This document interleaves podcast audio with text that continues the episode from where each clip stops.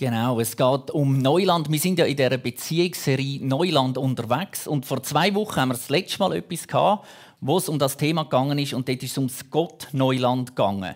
Jetzt, mich nimmt Wunder, wer von euch, der heute Morgen da ist, oder auch von euch, die daheim zuschaut, wer hat in diesen zwei Wochen, sind ja doch 14 Tage tatsächlich, wer hat in dieser Zeit etwas an Gott neu entdeckt oder neu irgendwo etwas mit Gott erlebt?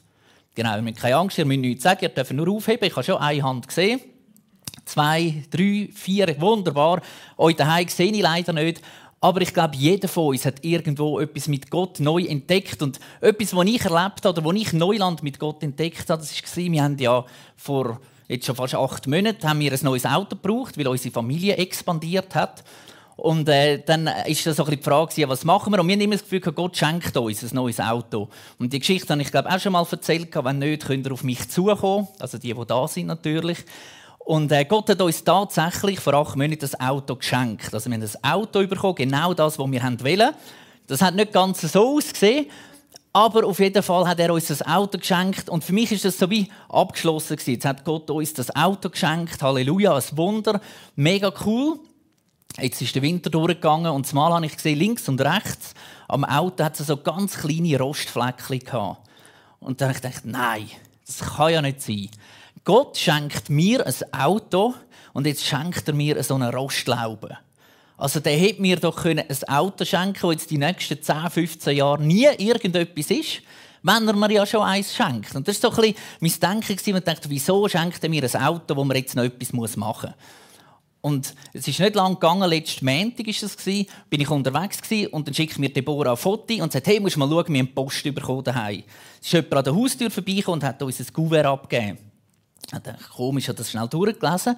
Jetzt hat nach acht Monaten, also wir haben unser Auto, das alte Auto, das wir hatten, an einer Garage verkauft. Nach acht Monaten hat jetzt jemand bei dieser Garage unser altes Auto gekauft. Auch das hat nicht so ausgesehen wie das. Und die Person hat sich erkundigt, wieso dass wir ins Auto gewechselt haben. Und dann hat es geheißen, ja, wir haben eben die Familie expandiert, haben ein neues Auto haben. Dann hat es geheißen, ja, wie viele Kinder haben die jetzt? Anscheinend, also das haben wir einfach gehört erzählen die Person, die unser Auto gekauft hat, hat das nicht gewusst, hat dann müssen abklären, wie viele Kinder wir haben, hat das der dann wieder zurückgemeldet, wo unser altes Auto gekauft hat.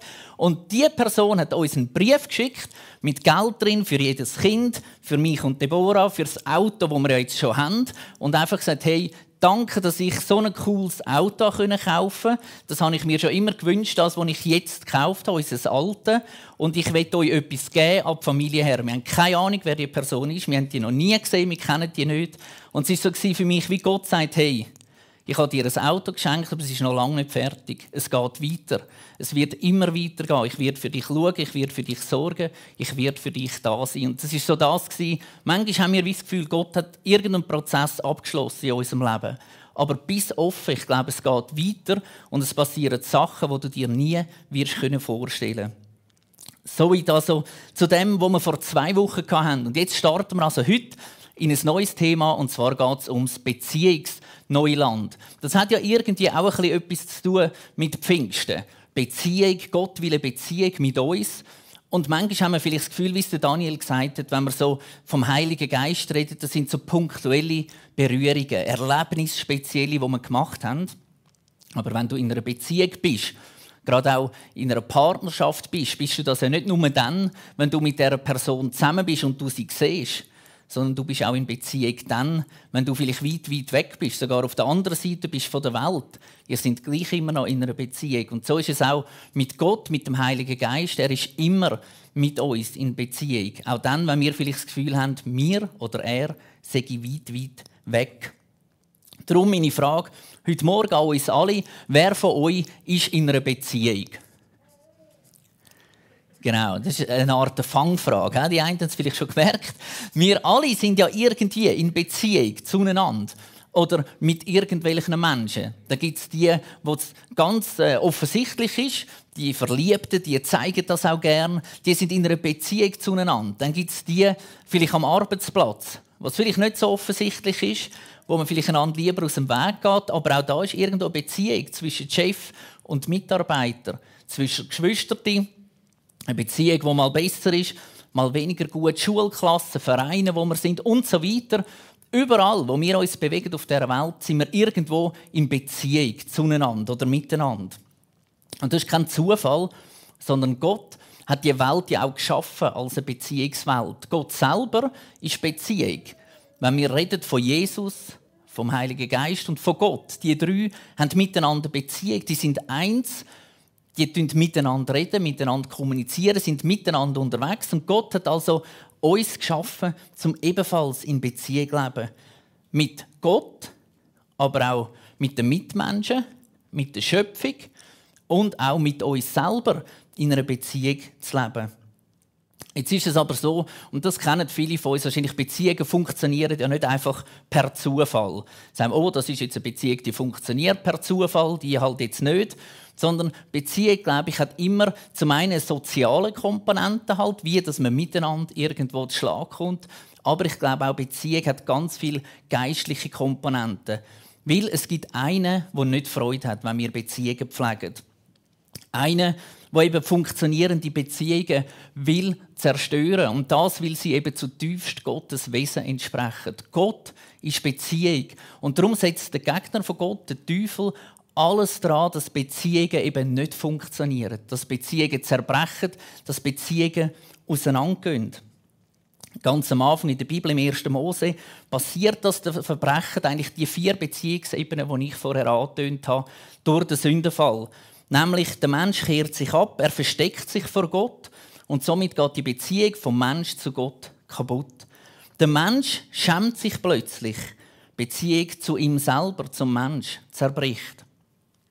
Der Mensch nachher wird aus dem Paradies vertrieben. Es verbricht die Beziehung vom Mensch zu der Schöpfung. Und der Kain und der Abel, die Krach überkommen, der eine den anderen umbringt, unter den Mitmenschen ebenfalls Beziehung, die zerbricht. Das ist das Werk vom Teufel, vom Widersacher, wo alle vier Beziehungsebenen hat wollen, zerbrechen, kaputt machen, zerstören. Und dann kommt Gott und sagt, hey, ich habe eine super Idee, ich bringe Jesus und Jesus kommt auf die Welt und der ist eben nicht einfach nur gekommen, um unsere Sünden, all unsere Fehler irgendwo zu vergeben und zu sagen, hey, ich weiß, ihr macht immer wieder Sachen falsch, das habe ich jetzt vergeben.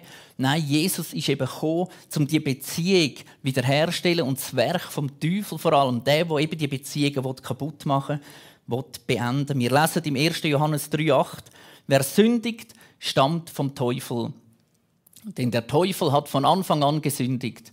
Der Sohn Gottes aber ist auf die Erde gekommen, um die Werke des Teufels zu zerstören. Jesus ist also auf die Erde gekommen, nicht einfach zum unsere Schuld zu vergeben, sondern er ist eben gekommen, auch zum Werk vom Teufel, um das Trennende in den Beziehungen zu zerstören, um das zu beenden. Und darum glaube ich, weil es so wichtig ist, dass wir in Beziehung miteinander sind, dass wir in Beziehung zu Gott sind, in guten Beziehungen sind, sagt Jesus auch im Markus 12, 30 bis 31, du sollst den Herrn, deinen Gott, lieben von ganzem Herzen, mit ganzer Hingabe, mit deinem ganzen Verstand und mit aller deiner Kraft. An zweiter Stelle steht das Gebot, liebe deine Mitmenschen wie dich selbst. Kein Gebot ist wichtiger als die beiden. Jesus sagt, es gibt nichts Wichtigeres, als Beziehungen zu haben, die gut sind, die wiederhergestellt sind. Und darum, glaube ich, ist dort die Versuchung so groß vom Teufel, der versucht, immer wieder in den Beziehungen irgendwo Sachen einzustreuen, in Ehen irgendwo die auseinanderzubringen, Familien zu zerstören, Kind vielleicht irgendwo von den Eltern zu entzweien aber auch unter den Christen selber die Einheit zerstören, vielleicht aufs einander oben schauen, irgendwo einander den Glauben absprechen. Er sorgt dafür, dass wir uns nicht mögen, dass wir neidisch sind, dass wir missgünstig sind, dass wir machtgierig sind, dass wir unzufrieden sind. Er schickt Hass, Gier, Überheblichkeit, Stolz, alles Sachen, die Beziehungen zerstören. Und wenn wir nicht aufpassen, dann fängt so ein Korn, wo irgendwo vielleicht mal in unser Leben gekommen ist, so ein Samen fängt an aufzugehen, fängt an aufzublühen. Und plötzlich haben wir Züge in unserem Leben, Sachen, Beziehungen, die gestört sind, Sachen, die uns trennen, wo wir eigentlich gar nie haben wollen. Dabei gibt uns doch Gott eine wunderbare Berufung.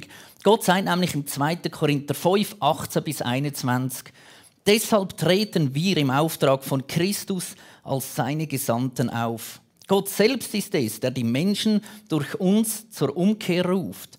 Also durch uns sollen die Menschen zur Umkehr berufen werden. Wir bitten im Namen von Christus, nehmt die Versöhnung an, die Gott euch anbietet, denn der ohne jede Sünde war, hat Gott für uns zur Sünde gemacht, damit wir durch die Verbindung mit ihm die Gerechtigkeit bekommen, mit der wir vor Gott bestehen können. Ganz wichtig, also wir sind berufen von Gott. Er sagt, hey, euer Auftrag ist es, Versöhnung zu bringen. Botschafter zu sein von versöhnten Beziehungen. Beziehungen wieder zusammenzubringen, wieder herzustellen. Das ist ein Herzensanliegen von ihm. Und oftmals haben wir vielleicht das Gefühl, ja, das passiert dann irgendwann. Oder Jesus kommt dann irgendwann und dann ist es wieder gut. Dann ist es wieder hergestellt. Und das ist ein falscher Gedanke, den wir haben. Jesus hat bereits schon wiederhergestellt. Er ist am Kreuz gestorben und der Krieg ist eigentlich beendet. Die Schlacht ist geschlagen. Jesus hat gewonnen. Und das ist das, was wir in Anspruch nehmen können. Ich will euch eine kleine Geschichte zu dem erzählen. Und zwar habe ich euch hier ein Foto mitgebracht. Das ist nicht eine Flitterwocheninsel, sondern das ist eine von diesen 7107 Inseln, die zu den Philippinen gehören. Und da auf einer so einer Insel hat ein Mann gelebt. Das ist sein Name. Also es ist nicht die Insel, die so heißt, Hiro Onoda, sondern es ist der Mann, der auf dieser Insel war. Ja, jetzt wer ist der Hiro Onoda? Kennt der jemand? Nicht verwandt mit euch oder so? Genau, der Hiro Onoda war ein japanischer Kämpfer im Zweiten Weltkrieg. Und zwar hat er den Auftrag bekommen von seinem Vorgesetzten, auf dieser Insel zu sein und dort dann eben zu kämpfen an der Front. Und irgendwann war dann der Zweite Weltkrieg vorbei und der Krieg war durch. Und man hat das dem Hiro Onoda sagen und hat gesagt, hey, der Krieg ist vorbei. Und der hat gedacht, nicht mit mir. Das ist vom Find Taktik, damit ihr mich verwünscht. Und er hat sich verschanzt dort mit sechs anderen. Nach dies nach von diesen sechs Leuten sind einer ist umgebracht worden, der eine ist dann übergelaufen quasi und hat geglaubt, dass der Krieg vorbei ist. Und der Hiro Onoda ist am Schluss der Einzige, der immer noch dort war und gesagt hat, nein, nein, mich werdet ihr nicht so schnell überzeugen. Seine Familie hat Flugblätter gemacht. Sie haben die abgeworfen über dem Gebiet, wo er sich versteckt hat, wo er sich verschanzt hat. Der Hiro Onoda denkt nicht mit mir. Sogar meine Familie haben es schon beizogen, aber ich ergib mich nicht. Er hat weitergemacht, hat sich dort verschanzt. In der Zeit, wo er dort war, hat er rund 30 Personen getötet. Über 100 hat er verletzt. Und es ist 29 Jahre gegangen. 29 Jahre nachdem der Krieg vorbei war, haben sie seinen Vorgesetzten vor damaliger Zeit gefunden. Der war in der Zwischenzeit Buchhändler irgendwo in einer Stadt und haben den bewegt, dass der auf die Insel gegangen ist zum Hiro Onoda und dem gesagt hat: Hey, der Krieg ist vorbei. Und das war sein Vorgesetzter und hat gesagt: Wenn der das sagt, dann glaube ich's. Und er ist rausgekommen, das ist eine wahre Geschichte, 29 Jahre, hat der Mann gemeint, es sei immer noch Krieg. Dabei war es schon lange vorbei. Gewesen. Und er ist zurückgekommen wieder zu seiner Familie. Und oft ist es so bei uns im Leben doch. Wir haben das Gefühl, es ist immer noch Krieg. Wir kämpfen und machen und tun, als wäre es von uns abhängig, dass irgendwo der Sieg errungen wird. Dabei hat Jesus schon lange gewonnen. Jesus kommt zu uns und sagt, hey, der Sieg gehört uns. Wir haben gewonnen, der Krieg ist vorbei. Du musst nicht mehr kämpfen sondern du darfst bereits jetzt schon wissen, der Sieg gehört uns. Natürlich gibt es Widerstand in unserem Leben, aber dem kannst du eigentlich begegnen, indem du kannst proklamieren ich habe schon gewonnen. Mit Jesus sind wir schon Sieger. Das ist also die Geschichte von dem Hiro Onoda. Die Geschichte führt uns auch zu einem anderen Thema, und zwar Einheit untereinander zu haben. Er war ganz für sich allein und hat irgendwo seinen Krieg gekämpft. Und es ist so wichtig, dass wir miteinander in Einheit unterwegs sind. Auch gerade was Christen anbelangt. Wir haben alle den gleichen Auftrag, Auftrag Botschafter der Versöhnung zu sein. Und das betrifft auch die anderen Gemeinden hier im Saanenland, das betrifft uns, das betrifft auf der ganzen Welt, jeden Christ. Wir haben den gleichen Auftrag und darum ist es so wichtig, dass wir miteinander unterwegs sind, dass wir nicht gegeneinander sind, sondern dass wir zusammen eben eine Einheit sind. Im Johannes 17, 20 bis 21 steht, ich bete aber nicht nur für sie, sondern auch für die Menschen, die auf ihr Wort hin an mich glauben werden. Ich bete darum, dass sie alle eins sind, sie in uns, so wie du, Vater, in mir bist und ich in dir bin. Dann wird die Welt glauben, dass du mich gesandt hast. Jesus sagt, ich will, dass die Menschen, dass Christen eine Einheit sind, dass sie miteinander unterwegs sind. Und ich glaube, es ist so wichtig, dass wir lernen, uns selber und andere mit Gottes Augen zu sehen. Ihr seht das Bild da. Da gibt es ganz verschiedene Sachen, die man sehen kann. Man kann zwei Menschen sehen, die sich anschauen. Oder man kann einfach ein Menschen Gesicht sehen mit einer Maske, wo nur die Augen rausschauen. Und ich glaube, es ist wichtig, dass wir durch Gottes Augen einander anschauen. Einheit heißt ja nicht, dass wir alles genau gleich sehen und alles genau gleich glauben. Das ist ja nicht Einheit. Das sieht man auch, wenn man geheiratet ist. Wer von euch ist schon mindestens zehn Jahre geheiratet? Genau, da gibt es einige. Und äh, da gibt es Leute, die sind schon viel länger geheiratet. Und wenn man so miteinander unterwegs ist, gibt es das ja immer wieder, dass man mal merkt, hey, irgendwie siehst du gewisse Sachen immer noch ganz anders wie ich.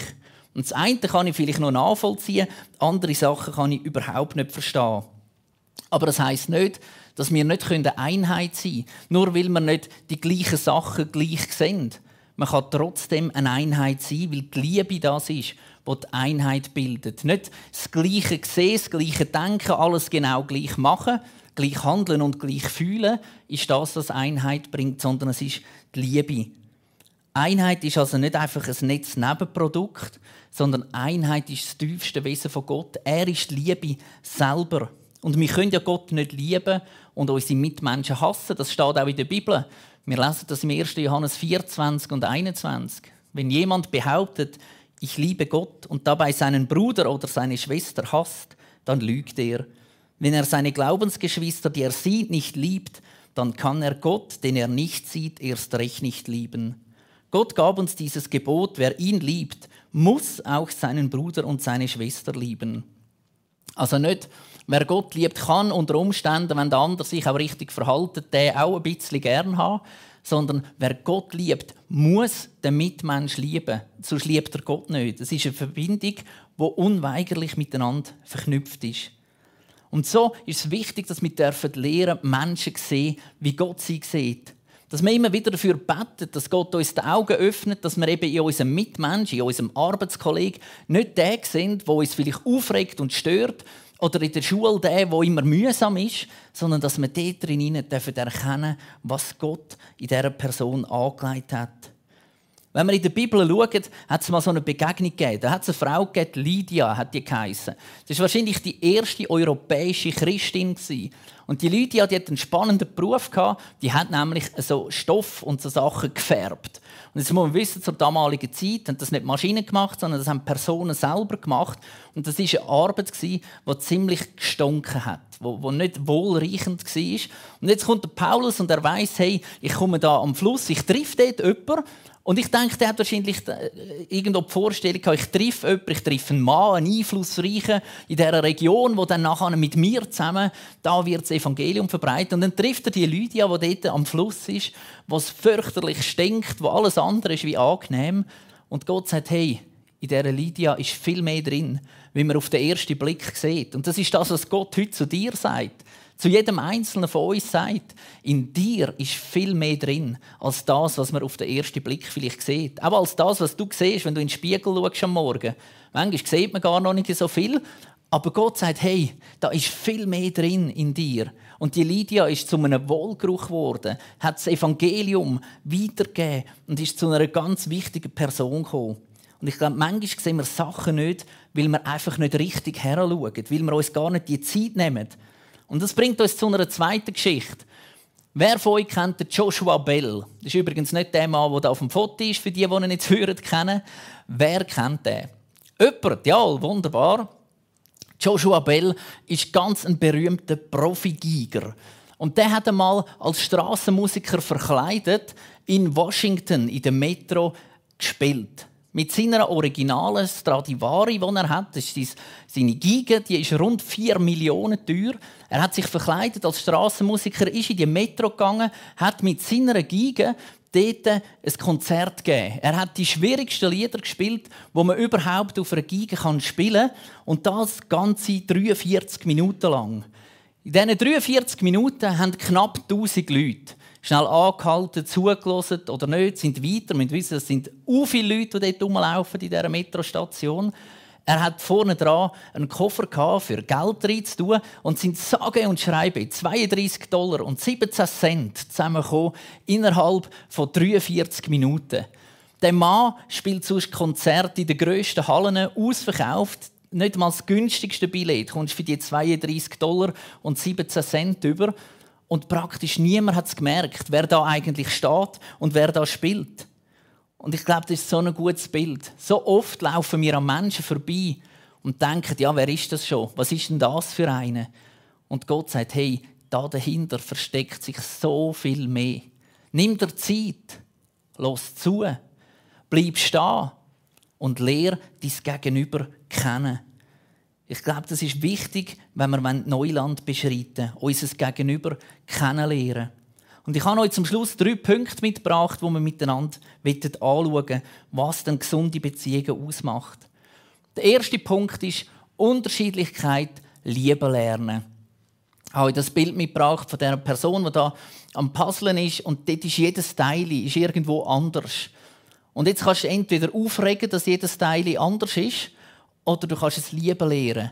Weil du merkst, ich habe wieder etwas gefunden, das zusammenpasst. Ich habe wieder etwas entdeckt.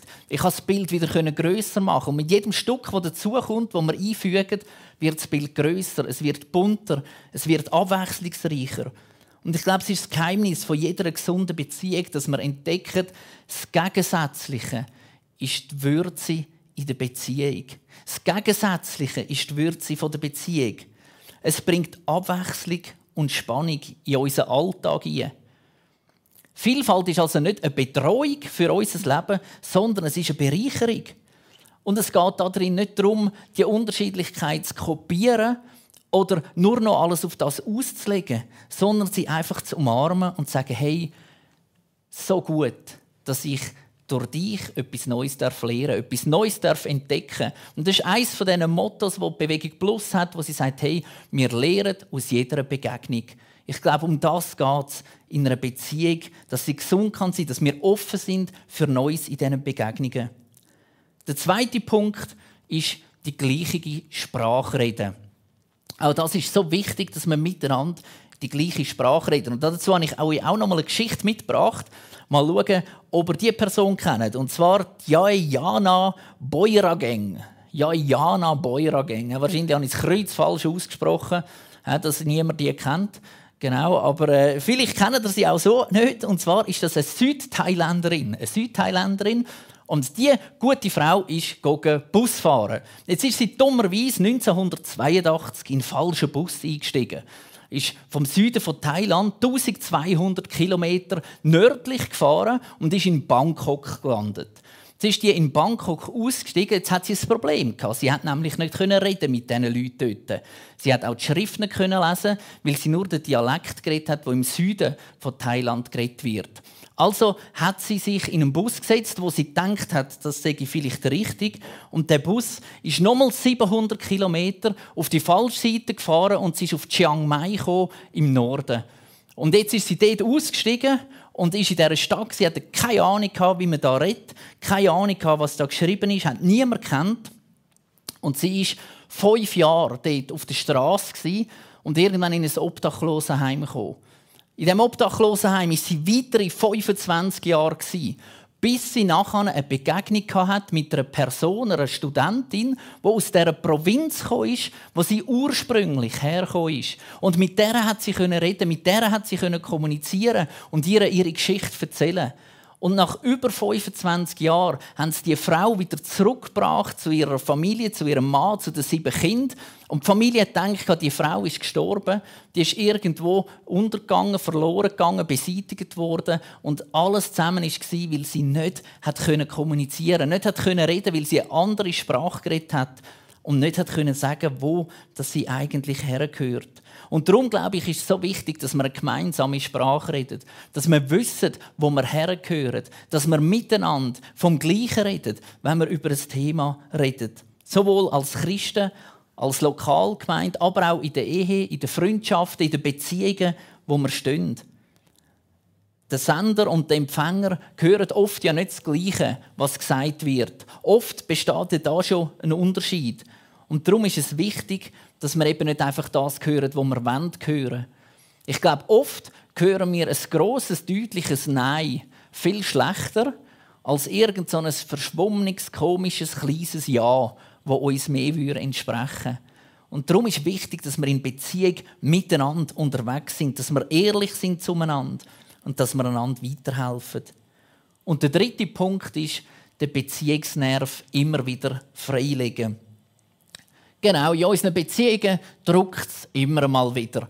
Äh, wer von euch ist heute Morgen aufgestanden und gemerkt, oh, ich bin nicht mehr der Jüngste, es drückt irgendwo, oh, die ersten Hände gehen schon, ich bin noch nicht mal fertig. Genau, genau, die einen heben auf und so. Und du daheim bist vielleicht gerade auf dem Sofa und merkst, ja, langsam drückt es mir auch. Ich muss mal anders her sitzen wieder. Das ist ganz normal in unseren Beziehungen. Irgendwann fängt es an zu drücken. Und dann gibt es verschiedene Sachen, die man machen kann. Wenn du jetzt merkst, irgendwo, mich drückt es da im Rücken ein bisschen, dann kannst du mal anfangen, zuerst, dass du einfach ein bisschen umturnst daheim und hoffst, es geht wieder weg. Oder du kannst mal irgendeine Salbe einstreichen und merkst vielleicht, ja, es drückt immer noch, es geht gleich nicht weg. Und dann gehst du vielleicht mal zum Chiropraktiker und der drückt dann auch. Dann ist es nicht mehr nur der Nerv, der drückt, sondern auch noch der Chiropraktiker. Und wenn du Glück hast, kann der das irgendwie wieder regeln und es löst sich. Und nachher, wenn alles wieder in Ordnung ist, man fühlt sich wie neu geboren. Und genau das passiert oft in Beziehungen. Es fängt irgendwo an zu drucken bei uns. Irgendetwas geht uns vielleicht sprichwörtlich auf den Nerv, wo der andere gesagt hat, wo der andere gemacht hat. Und anstatt dass wir darüber reden und anstatt dass wir das irgendwo miteinander angehen und eben den Beziehungsnerv freilegen, fangen wir an, das auf die Seite schieben, leben einfach weiter, als wäre nichts. Und irgendwann ist der Leidensdruck so groß, dass es eben auch nichts mehr nützt, wenn man ein bisschen Salbe drauf tut oder wenn man vielleicht ein Tablettchen nimmt, sondern das Geschütz muss aufgefahren werden. Und darum, glaube ich, ist es wichtig, dass wir immer wieder unsere Beziehungen von dem Beziehungsnerv den wieder freilegen. Dass da wieder darf alles gut fließen innerhalb von der Gemeinde, von uns. In der Bibel steht, wir sind ein Lieb. Christen, alle Christen miteinander, wir sind der Lieb. Und wenn es da irgendwo anfängt zu drücken, hat das immer Auswirkungen auf etwas anderes in dem Lieb. Wenn es dir irgendwo im Rücken anfängt zu zwicken und du kaum noch kannst gerade laufen, dann hat das über kurz oder lang Auswirkungen auf den Rest von deinem Körper wenn es irgendwo bei dir im Beiz mal anfängt, komisch zu zucken und machen und tun, wird das Auswirkungen haben auf den Rest von dem Körper. Und so ist es auch der Gemeinde. Wenn es irgendwo klemmt in einer Beziehung, wenn es irgendwo Probleme gibt, hast du vielleicht das Gefühl, es betrifft nur mich und den anderen. Oder vielleicht nicht einmal den anderen, sondern nur mich aber es hat immer Ausstrahlungen auf den ganzen Körper. Und darum ist es so wichtig, dass man das nicht ignoriert, sondern dass man eben den Beziehungsnerv freileitet, dass man darüber redet, dass man es ausspricht und dass man da wieder geheilt darf in einer versöhnten Beziehung rausgehen. Wir können also daraus lernen, Gott ist ein Beziehungsmensch. Er sucht Beziehung zu dir und mir. Er wünscht sich nichts mehr als versöhnte Beziehungen unter den Menschen untereinander, aber auch zu ihm selber. Und das haben nicht einfach nur die anderen nötig, die versöhnten Beziehungen, sondern jeder von uns. Du und ich. Und darum möchte ich dich ermutigen heute Morgen, hey, wenn irgendwo merkst, da drückt es, dann leg den Beziehungsnerv frei. Gang das ansprechen. Bring es in die Ordnung. Ich hoffe, dass du noch ganz viele Beziehungen kannst erleben kannst, wo eben entdecken darfst, dass die Unterschiedlichkeit die Würze ist in deinem Leben und nichts ist, wo du Angst haben davor. Amen. Ich werde euch noch drei Punkte mitgeben für Kleingruppen, für das, wo ihr vielleicht daheim könnt austauschen könnt, wo ihr könnt miteinander darüber diskutieren könnt. Und zwar der erste Punkt ist, wo kämpfst du noch, als würde der Sieg von dir abhängig sein? Wo kämpfst du noch, so wie der Hiro Onoda, der gemeint hat, hey, der Krieg muss durch mich gewonnen werden? Mach dir mal Gedanken darüber und sprich gerade darüber aus. Jesus hat den Sieg bereits errungen. Der zweite Punkt, wer sollst du mal mit Gottes Augen betrachten? Deinem Umfeld. Gerade morgen, wenn du wieder in den Alltag startest, oder vielleicht ist es bei dir so, dass du schon anfängt, wenn du heimkommst und deine Frau oder deine Kind wieder siehst. Wer sollst du mit Gottes Augen mal betrachten und schauen, hey, was hat Gott in diese Person eingelegt? Und der letzte Punkt, wer oder was drückt dir am meisten auf die Nerven? Geht dir auf die Nerven? Sprich es an, geh es an und erlebe, wie Gott kann Versöhnung bringen in diese Beziehungen. Drei Schritte zum Mitnehmen und zum Anschauen in der Kleingruppe.